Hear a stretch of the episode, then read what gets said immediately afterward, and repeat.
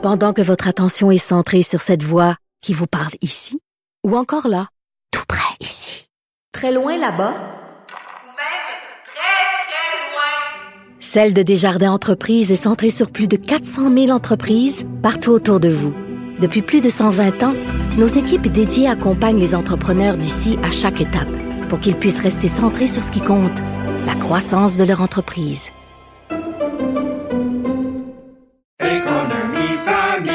Ici Ricardo. Et Émilie, marchand d'IGA. On a envie de vous inspirer à bien manger. À moins de 5 la portion. Suffit de repérer les produits valeurs sûres et de les cuisiner avec une de nos recettes. Les valeurs sûres, c'est bien pensé, hein? Bien sûr! Détails sur IGA.net. Vous vous demandez si les plantes ressentent de la douleur?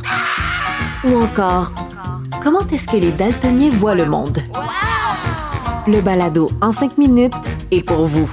Explorez la science, l'actualité et l'histoire en un temps record. La Feu, en collaboration avec le gouvernement du Québec, est fière de propulser la série Balado en 5 minutes. Ne laissez pas les questions sans réponse plus longtemps. En 5 minutes, disponible sur l'application et le site cubradio.ca. Antoine Robitaille. Il connaît tous les dessous de la politique. Une entrée privilégiée dans le Parlement. Là-haut sur la colline. Antoine Bon mercredi à tous. Aujourd'hui à l'émission, on parle de la querelle annuelle sur Noël avec Geneviève Lajoie et Patrick Belrose au sujet de Facebook. Émilie Lessard-Terrien rentre dans le rang de Québec solidaire. Et dans les négociations du secteur public, il y a une lueur d'espoir, ce qui coïncide avec le retour de Magali Picard de la FTQ de Dubaï.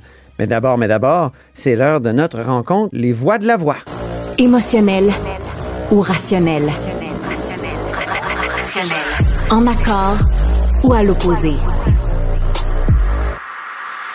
Par ici, les brasseurs d'opinion et de vision. Les rencontres de l'air. Mais bonjour, Guillaume Lavoie. Antoine Ravitaille, bonjour. Expert en politique publique et covoiturophile. Parlons. Il y a un mot par jour, hein? C'est très, très bon. Franchement, j'ai toujours hâte. Faisons maintenant l'analyse sportive de la période de questions.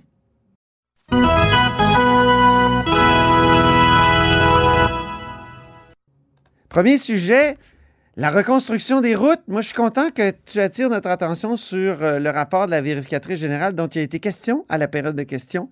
Et euh, ça portait évidemment sur ce rapport-là, euh, le transport et l'état des routes. Oui, c'était la première question de l'opposition officielle en disant, mais là, le rapport du vérificateur général vient de sortir. Alors, qu'est-ce que... Résumons, là, qu'est-ce que fait le gouvernement vu que c'est de sa faute? Et là, ben, il y avait la réplique après ça de la ministre des Transports, Mme Guilbeault. Mais là, tu dois avoir un extrait pour nous, Antoine. Oui. Ce qui nous a pas empêché, en plus d'investir plus que jamais en transport collectif, d'investir presque 60% de plus d'argent dans notre réseau routier que le Parti libéral qui l'a laissé à l'abandon et on ramasse les conséquences aujourd'hui. Je vous parle de la vérificatrice générale, je vous parle d'un rapport de 2018 à 2022 et ça c'est exclusivement le gouvernement de la CAC. Le déficit accumulé pour la période représente 3,6 milliards. Alors, on a entendu d'abord Geneviève Guilbeault qui disait que c'était la faute des libéraux. Et ensuite, André Amorin qui, lui, euh, faisait référence au rapport qui vient d'être déposé, qui porte sur les années caquistes, et euh, où il y a un déficit d'entretien important. Oui, et là-dessus, franchement, d'abord, plein de choses. Un, euh, moi, j'aimerais ça savoir, c'est à partir de quelle date le gouvernement en place, quel qu'il soit, n'a plus le droit de dire Oui, mais c'est parce qu'il y en a d'autres qui étaient là avant. Alors, au moins, on va faire avancer le débat. Là. Je veux savoir, c'est quoi cette date-là? Ou est-ce qu'à un moment donné, tu prends les choses, puis tu prends les bons coups, puis les mauvais coups, c'est tout toi parce que tu es au gouvernement? Ça fait 18 ans que je couvre les affaires parlementaires. Je pense qu'il n'y a pas de date. ah oui? Je pense que c'est infini. J'ai entendu Philippe Couillard en 2018 parler des mises à la retraite du Parti québécois qui datait de 2000, ah, de 1997.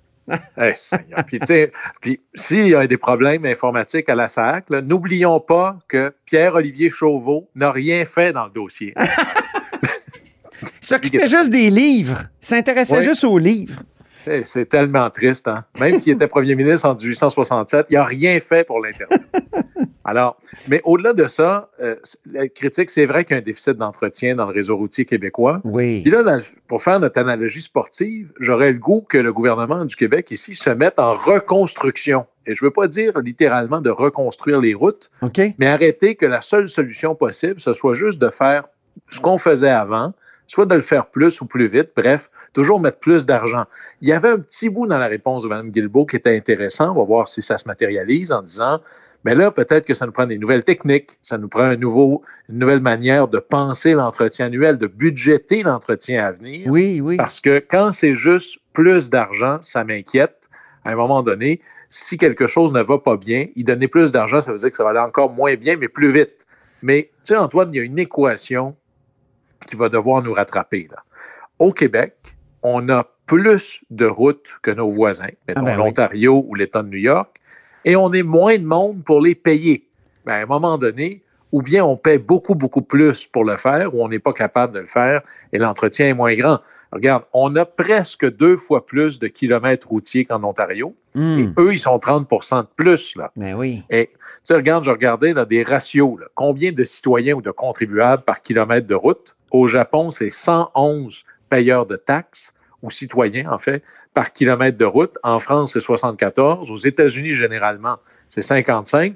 Au Québec, on est juste 35 par kilomètre. Ah, Alors, oui. ou bien il faut être plus nombreux pour payer, ou on a trop de kilomètres. Tu sais qu'en Iowa, où est-ce qu'on a le cas d'un un État relativement grand pour une population très petite, le Ouais. gouvernement commence à abandonner des tronçons de route en disant si on ne concentre pas nos dollars sur certains kilomètres de route, eh bien, ou bien t'étends ça à la grandeur, puis c'est mal entretenu à grandeur, où tu dis mais on va se concentrer sur ce qui fait du sens. Oh, que ça doit être des impopulaire, par exemple, d'abandonner Ben, des tronçons de route. T'imagines, euh, au Québec, si on faisait ça?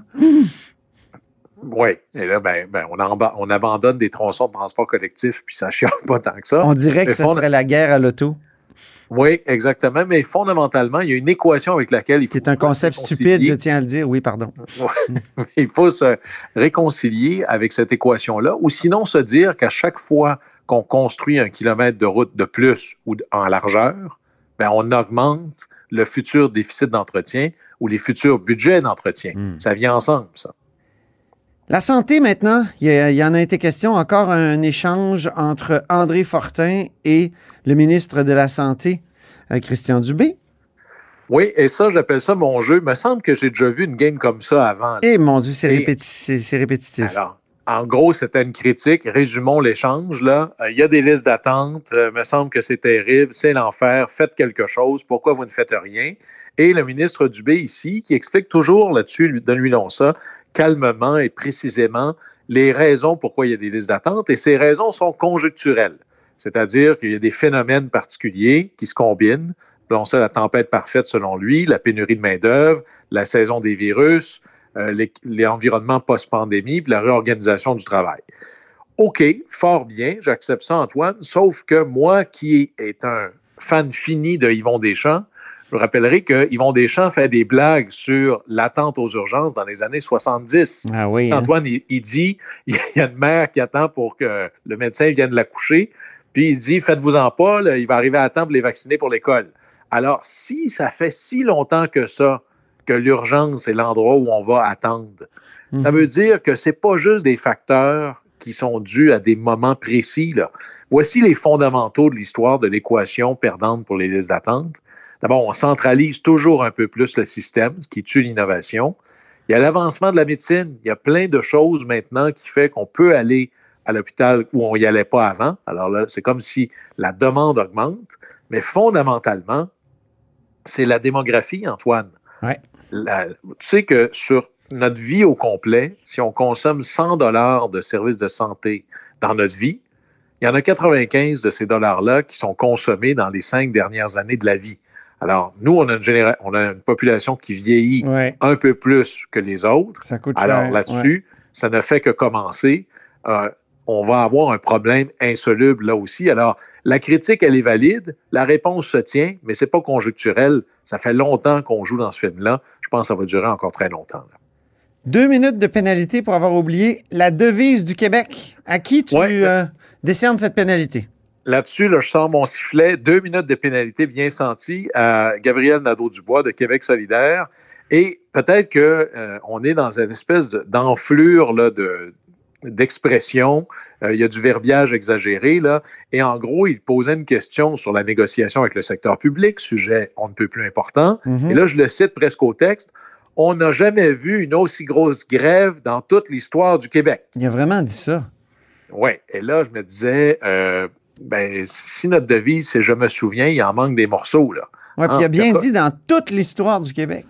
Oui, alors il n'y en a pas laissé sur la table. Peut-être qu'il voulait dire numériquement, mais à ce compte-là, la population monte toujours. Alors s'il y a une grève Ouais. importante, dans deux ans, ça va être encore plus gros. Mais c'est comme oublier notre histoire. hein, Mm. Antoine, en 1999, il y avait une grève illégale chez les infirmières. Ça a été euh, vraiment dur, cassé par une loi spéciale. Euh, en 83, ceux qui vont s'en souvenir, c'est la loi 111, alias la fameuse loi Matraque, dont le Parti québécois se fait encore parler aujourd'hui, où le gouvernement avait décidé de baisser les salaires de 20% des enseignants, entre autres, pendant trois mois. Mais il y avait eu une grève importante à ce moment-là Oui. qui avait été cassée par la loi spéciale. ouais. Et- mais moi, pour moi, si on veut trouver le, le- le pire exemple ou l'exemple le plus aigu, c'était 1972. Ben oui. Le Front commun était sorti. Il y avait eu une loi de retour au travail. Les trois chefs syndicaux avaient décidé de défier la loi et le gouvernement de M. Bourassa n'avait pas eu d'autre choix que de les mettre en prison. On est à des années-lumière de ça. là. On pourrait même dire que, à toute proportion gardée, ça se passe plutôt bien si on compare avec les autres exemples importants Ben oui. dans l'histoire. Alors, de là, de dire que c'est la plus grosse grève de toute l'histoire du Québec, ben là, je ne sais pas si dans la tête de Québec solidaire, l'histoire commence là, il y a dix ans, mais il en manque des gros morceaux. Là. Et François Legault a rappelé un élément de la négociation actuelle, c'est-à-dire que le gouvernement est prêt à augmenter son offre. Euh, Donc, euh, il a rappelé ça à la mémoire du euh, chef de la deuxième opposition. On peut écouter François Legault? Je pense que euh, le co-porte-parole de Québec solidaire, euh, comme on dit en bon québécois, a manqué une bonne game. Parce que j'ai été très clair, et puis la présidente du Conseil du Trésor euh, l'a été aussi. On est prêt à augmenter l'offre de 14,8% d'augmentation de la masse salariale. Par contre, ce qu'on demande en échange, pour le bien des citoyens québécois, c'est de changer les conventions collectives, enfin changer les conventions collectives. Donc, enfin, changer les conventions collectives, il veut dire, euh, au fond, euh, avoir un peu plus de souplesse. C'est ça. Et c'est là-dessus, le vrai point de cette négociation-là, ce n'est pas le point salarial. C'est tout ce qui est le non salarial. C'est l'enjeu clé. C'est la priorité du gouvernement. Je pense qu'il l'explique pas assez ou pas assez bien parce qu'il y a certainement de la résistance du côté syndical, mais le côté syndical va avoir de la difficulté à dire qu'il ne veut pas qu'il y ait de plus, plus de flexibilité dans le travail. Alors, est-ce que c'est ça qui fait qu'on revient toujours dans le débat public à l'enjeu salarial? J'espère que non. Parlons de la. Dans le fond, dans une négo, il Mm. faut s'assurer de parler de ce dont on veut vraiment parler. Ça rend les négos plus productives, souvent. là. On termine avec les deux systèmes de jeu qui s'affrontent. Et ça, la question était posée au sujet de l'investissement dans le gigantesque projet Northvolt. Et c'est, et c'est le ministre Fitzgibbon qui a répondu. Oui, tu as une question de Paul Saint-Pierre Plamondon du Parti québécois qui lui disait, mais les, même les gens de Nordvolt commencent à dire, oui, mais on peut bien construire l'usine, là, mais on va manquer de main-d'œuvre qualifiée, de logement, de mobilité. Et les deux systèmes de jeu qui s'affrontent, Antoine, ici, c'est deux systèmes de jeu ou de pensée de comment arriver à du développement économique. L'approche traditionnelle, qui je pense est un peu plus risquée, c'est de dire on essaie de choisir des gagnants, puis je décide à qui je donne euh, de l'aide financière, en Mhm. subvention, en prêt ou autre. Et ça nous oblige à choisir un gagnant, donc c'est très risqué. Puis on est toujours à risque qu'il y ait quelqu'un d'autre quelque part dans le monde qui va mettre plus d'argent sur la table, puis là, tu peux perdre toute ta mise. L'approche que je- moi je préfère, transparence totale, c'est plutôt de travailler non pas sur la venue des entreprises directement, mais de travailler sur des externalités qui vont rendre le territoire intéressant. Avoir une population en santé, très éduquée, dans un cadre sécuritaire, dans un environnement fiscal qui est prévisible, responsable, avoir du transport en commun, avoir du logement, avoir des coûts d'énergie bas et disponibles. Ça, c'est pas des choses que tu peux délocaliser. Mhm. Et l'idée, si on a fait juste compétitionner sur la subvention, on n'aura pas le, le chéquier assez gros pour accoter ce qui pourrait arriver. Ça, c'est plutôt, et ça revient aux missions essentielles du gouvernement. Alors peut-être que ça, c'est un système de jeu moins traditionnel, mais qui nous ramène proche des vraies missions et les missions les plus payantes. L'autre risque, puis on va terminer là-dessus, c'est euh, des euh, terrains qui sont vendus euh, 20 fois le prix. c'est complètement fou, cette histoire-là, de, de- de profit de 200 millions sur un terrain que des gens ont, ont vendu pour l'usine Nordvolt. On peut écouter d'ailleurs le ministre euh, Fitzgibbon qui nous explique que tout ça, c'est une goutte d'eau dans un océan de subventions. De dire que c'est l'argent public qui finance le terrain. Il y a effectivement 810 millions de subventions pour 7 milliards. Dans le 7 milliards, le terrain représente une très petite partie, à peu près 3% Donc je pense qu'on doit laisser les entreprises faire leurs propres négociations. Ce n'est pas au gouvernement ni à Investissement Québec de négocier tous les terrains. Mais là-dessus, Antoine, je pense qu'à tout le moins, euh, M. Fitzgibbon a raison sur l'ensemble. On décide de subventionner ou pas un projet, puis après ça, ben, c'est le porteur du projet qui s'organise pour se construire une usine, pour euh, acheter un terrain. Là, on se dit, ben, peut-être qu'on n'a pas choisi les bons joueurs parce qu'ils ont l'air de payer très, très cher le pied carré. Euh, alors ça, mais on va, à un moment donné, l'évaluation, elle a été faite en amont. On ne paye pas plus cher, nous, du Québec, parce que le terrain a été acheté très, très cher. Par contre, est-ce que Nordvolt va sortir autant de jus de batterie que nécessaire, Mhm. même s'ils ont payé si cher pour le terrain? Mais ça, on va le voir plus tard. En tout cas, ils ont payé cher en maudit. C'est vraiment étonnant. Merci beaucoup, Guillaume. On se reparle demain? Au plaisir. OK, à demain. Pendant que votre attention est centrée sur cette voix qui vous parle ici, ou encore là, tout près ici, très loin là-bas, Celle de Desjardins Entreprises est centrée sur plus de 400 000 entreprises partout autour de vous. Depuis plus de 120 ans, nos équipes dédiées accompagnent les entrepreneurs d'ici à chaque étape pour qu'ils puissent rester centrés sur ce qui compte, la croissance de leur entreprise.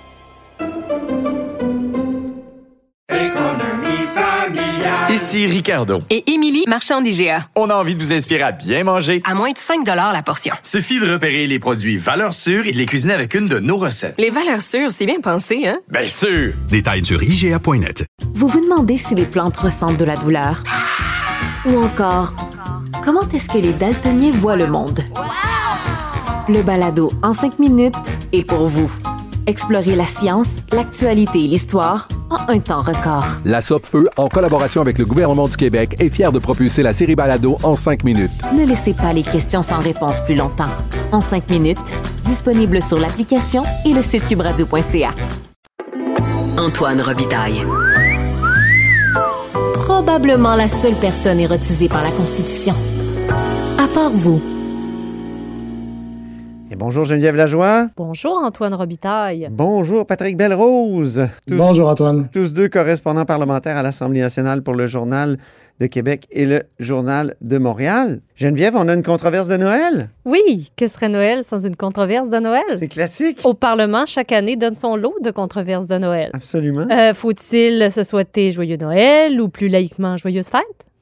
Ou le sapin de Noël est-il encore est-il une entorse à la laïcité? On s'est posé ces questions-là à- pratiquement chaque année. euh, Mais je me souviens, en 2007, ça a commencé cette affaire-là. Ben oui. Alors, euh, avec le- les accommodements raisonnables. donc cette année ne fait pas exception. Il y avait un communiqué avec l'arbre des fêtes. Oui, exactement. Ça avait fait du scandale. Puis là, Jean Charest avait souhaité joyeux Noël. Puis, oi, oi, oi. Alors, on est dans une nouvelle controverse de Noël cette année. Qu'est-ce que Et c'est? Aujourd'hui, les députés de l'Assemblée nationale ont voté, ont volé au secours de la fête de Noël aujourd'hui. Euh, ils ont voté euh, une motion pour dénoncer la, la position euh, de la Commission canadienne des droits.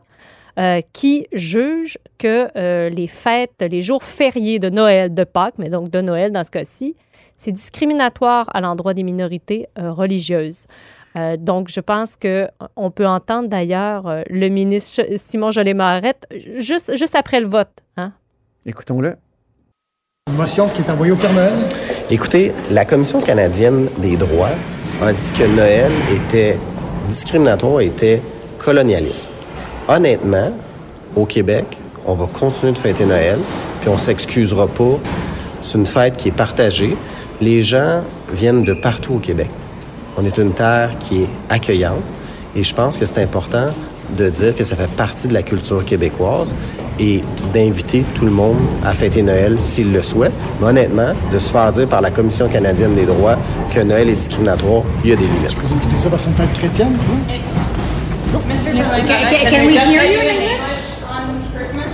Oui, Patrick, c'est toi qui le questionnais, Simon Jolin Barrette. Et puis, euh, tu semblais surpris par la question. Tu avais mal entendu la, la motion, tout ça, puis tu semblais surpris qu'il veuille mordre là-dedans. Écoute, c'est parce que, bon, quand on est dans les, dans les couloirs, parfois on s'écrit euh, rapidement, puis on se dit, il est arrivé telle chose en chambre, euh, tenter de faire réagir euh, un ministre. Et on m'avait seulement écrit, euh, l'Assemblée nationale vient de voter une motion pour le Père Noël. Oui, c'est moi qui ai écrit ça. Oui, c'est ça. Parce que la motion, l'ont très envoyée au. Père Noël. hein? Oui, oui, euh, c'est bien, bel et bien envoyé au Père Noël. Alors, je trouvais ça très drôle. J'avais peu d'informations, mais j'arrête le ministre Jolin Barrette en lui disant donc que vous avez envoyé une motion au Père Noël en pensant que ça va être un peu rigolo, puis on- qu'on va bien rire euh, et avoir un petit commentaire. Et là, il devient très sérieux. Je comprends que le sujet est sérieux. Il me dit c'est pas vrai qu'au Québec, on va s'empêcher de, de fêter Noël et il explique la situation. Et c'est là que ça a pris une tournée, disons, euh, plus sérieuse que prévu. Geneviève, c'est quand même le ministre responsable de la lutte au racisme qui a déposé euh, cette motion-là tout à l'heure, c'est-à-dire Oui. ce matin? Tout à fait. Euh, puis euh, la commission, je vous rappelle, là, ça, c'est un rapport qui a été Oui. euh, publié à la fin octobre. Ça a passé un petit peu sous le radar de beaucoup de monde, mais il y, a- il y a des gens qui ont relevé ça. Puis effectivement, moi, je suis allée lire le rapport tout à l'heure et la Commission canadienne des droits juge que c'est dis- que c'est une discrimination à l'égard des minorités religieuses au Canada. Puis c'est ancré dans l'histoire du colonialisme au Canada. Oui, c'est ça. Oui, donc... Il y avait euh, le mot colonialisme. Exactement. Donc, c'est- pas rien. Euh, donc, le ministre, le, le ministre Keith, qui est responsable de la lutte contre le racisme, a déposé la motion à l'Assemblée nationale. Puis, euh, c'est vraiment int- intéressant parce que là, euh, tout le monde s'est levé pour applaudir. Là, tout le monde a appuyé avec ferveur la motion. Même, euh, ce qui était un peu drôle, on se demandait ce qui s'était passé. Gabriel Nadeau-Dubois, puis les solidaires se sont levés, là, mais tu sais, avec le poing levé, ouais, bravo, après la motion. Pourtant, on- ils sont souvent étiquetés multiculturalistes, donc ils pourraient penser, on pourrait penser qu'eux autres, ils trouvent ça colonialiste, Noël. Ben, j'ai vérifié ce qui s'est vraiment passé, en fait, sur le, le, le, le, le- le- le- le- sur le sol, le oui. plancher du Salon Bleu. Puis en fait, c'est que Gabriel Nadeau-Dubois s'est levé en disant « On a sauvé Noël! » Et alors là, c'est pour ça que le- le- le- les, les- les rires ont fusé euh, de toutes parts, Ah euh, oui. de tous côtés de la Chambre. Euh, et puis après ça, il y a le ministre, justement, euh, Christopher Skeet, qui, dans le corridor, lui aussi nous a accordé un, petit mot là, pour nous parler de cette motion-là qui a été adoptée par l'Assemblée nationale. On peut l'écouter. Bien, écoutez, la Commission euh, la- des droits de la personne canadienne euh, essaie de dire aux Canadiens, puis par extension aux Québécois, que Noël, c'est raciste. Moi, je le pense pas, puis je pense que les Québécois sont avec moi. Merci. Et Patrick, on t'entend à un moment donné dans le couloir dire Mais c'est quand même une fête chrétienne? Oui, ben écoutez, je vais quand même euh, souligner que c'est une fête chrétienne parce que là, euh, le ministre Keith voulait, voulait pas répondre en disant ben au Québec, on célèbre Noël, mais je voulais souligner que c'est une fête, c'est une fête chrétienne quand même. Et euh, Keith a, a tourné les talons sans, sans répondre. Euh, je m'attendais à ce qu'il me dise ben écoute, c'est devenu au fil du temps une fête laïque où les gens, les Québécois se Mhm. rassemblent, mais il a préféré, disons, faire une déclaration rapide sans prendre, euh, Mhm. sans prendre de questions. On se souvient que dans le rapport Bouchard-Taylor, il y en était question de ça.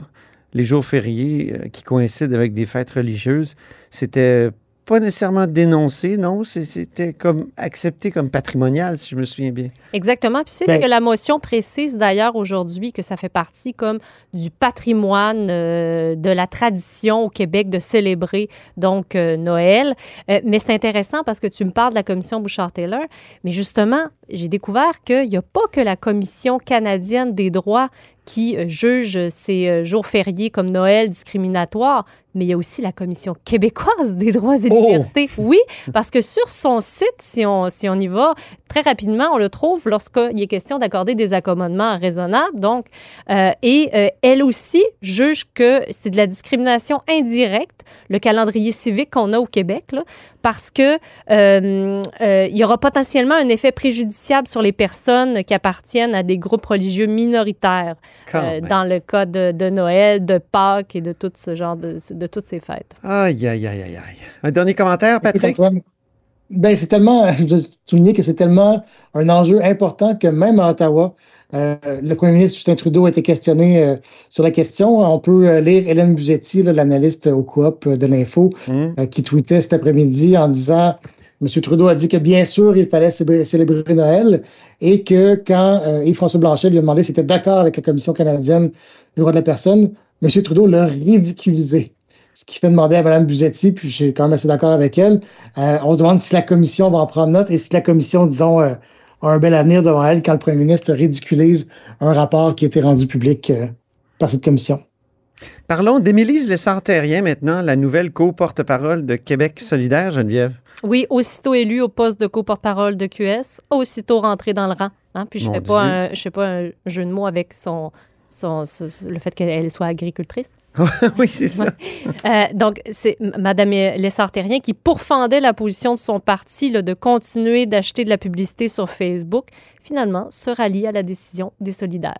Donc, euh, il, y avait, euh, il y Alexandre Leduc, le député, son collègue, son ancien collègue, le député euh, d'Hochelaga-Maisonneuve, qui hier avait dit que le parti n'avait pas le choix de, euh, d'avoir recours à du placement publicitaire sur Meta, euh, que c'était central. Et euh, il, il avait même. Je pense qu'on a un extrait encore aujourd'hui. euh, Oui, Antoine. il avait dit quelque chose sur les pertes d'emploi à TVA. Écoutons-le. Les, les- les personnes qui viennent d'être licenciées à TVA, là, euh, c'est un problème structurant. Il faut trouver une, solution structurante. C'est pas euh, euh, la campagne de boycott pour ceux qui la font, c'est bien correct, mais c'est pas ça qui a fait en sorte de sauver euh, les, les emplois à TVA. On va s'entendre là-dessus.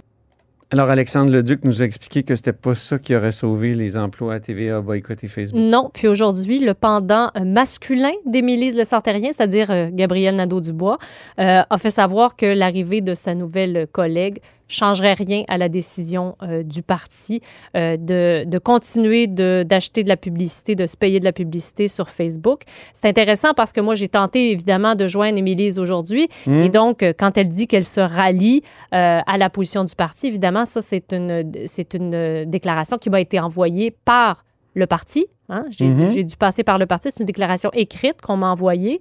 Euh, et elle n'était pas disponible aujourd'hui euh, pour, euh, pour me parler. Mais je vous rappelle que c'est parce que lorsqu'elle faisait campagne pour le porte-parole, le poste de Mhm. porte-parole féminin de, de Québec solidaire, elle avait pourfendu le- le- le- le- la- décision du parti. là. Absolument. Et donc, euh, c'est un revirement de situation, évidemment. On verra comment les solidaires vont réagir.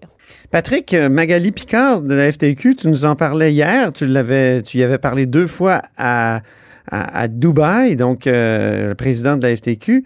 Elle a bien fait de rentrer au pays? Oui, elle a bien fait. Écoute, Antoine, imagine, imagine-toi faire 14, 14 heures de vol d'avion, Montréal-Dubaï, arriver à l'hôtel, même pas avoir le temps d'ouvrir ta valise. On dit, faut que tu rentres. Tu refais un autre 14 heures d'avion et quand tu débarques, la présidente du Conseil du Trésor te dit, viens à Québec parce qu'il y a une rencontre au sommet avec l'ensemble du Front commun. Je crois que Mme Picard va, va bien dormir euh, cette nuit après, euh, après la rencontre. Euh, écoute, on ne sait pas trop ce qui va en ressortir. Elle a été en entrevue toute la journée, hein, je pense. Je la voyais tout le temps, Oui. quelque part. Ben, en fait, euh, Toi, tu l'avais eu en exclusivité hier. Mon collègue Yves Poirier de TVA était là pour l'attendre avec une première entrevue. Et ça s'est poursuivi euh, par la suite. Euh, on a pu l'attendre pour euh, ce qui est de l'issue de la rencontre. Là, on- ça va pas se régler ce soir, euh, que personne euh, soit au bout de son siège pour ça. De part et d'autre, on nous a dit, ben, écoutez, c'est une rencontre pour faire une mise à jour.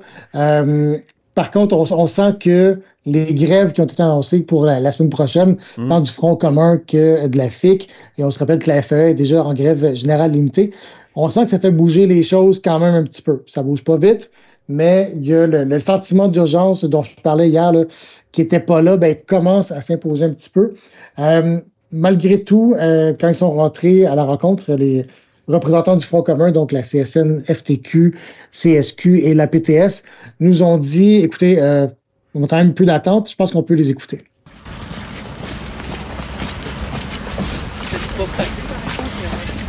On est en direct en ce moment. Qu'est-ce qu'on peut espérer de cette rencontre? Vous avez un peu baissé les attentes, M. Gingras, sur euh, X aujourd'hui? les attentes, j'ai juste dit qu'il fallait pas penser que ça va se régler ce soir. Tout ce que j'ai dit. Et c'est pas la première rencontre qu'on a avec euh, la présidente du Conseil du Trésor. hein. Des mises à jour, on en a eu quelques-unes depuis le départ, mais c'est pas la première. Je pense que ce qu'Éric a voulu, et je suis d'accord avec lui, là, la négociation, ça se passe aux tables de négociation. Mais l'objectif, c'est quoi, alors? Oui. Mise à jour, mise à jour de part et d'autre. Discuter, On va discuter, on est là pour ça, avoir de bonnes discussions, on le dit depuis le début, ça se passe en table de négo. Quel message vous passez à Mme Lebel? On On va lui passer à. Bonne rencontre. Merci. Oui, c'est Magali Picard qu'on entendait dire merci à la fin de l'extrait. Exactement. Écoute, pour l'instant, il n'y a rien de nouveau sur la table, mais en même temps, on a peine à croire qu'une telle rencontre ne va pas déboucher sur quelque chose. François Legault, ce matin, a dit euh, Je veux que ça se règle. Euh, il vient de tweeter euh, une, une rencontre qu'il y a eu avec Mme Lebel et le ministre de la Santé, Christian Dubé. Il est accompagné aussi de son chef de cabinet, Martin Koskinen, de la secrétaire générale du gouvernement, Dominique Savoie. Et on a pris l'habitude au fil des ans de s'apercevoir que quand M. Legault tweet une photo comme ça d'une rencontre, c'est parce qu'il met la table sur des annonces qui s'en viennent. Donc, je pense qu'on peut voir euh, des développements quand même assez rapidement. Bien. Ce qui m'étonne, par contre, dans cette rencontre-là, c'est que c'est avec le Front commun et non pas avec la Fédération autonome de l'enseignement. Pourtant, c'est la Fédération autonome de l'enseignement, la FAE, qui est en grève générale illimitée. Donc, c'est les parents de ces enfants-là qui sont euh, qui subissent euh, la grève avec des enfants qui sont à la maison. On aurait pu penser que c'est de ce côté-là qu'on mettrait les bouchées doubles, mais euh, la présidente du Conseil du Trésor, Sonia Lebel, nous a expliqué un plus tôt ce matin qu'il fallait pas y voir un message. On peut écouter euh, l'enregistrement.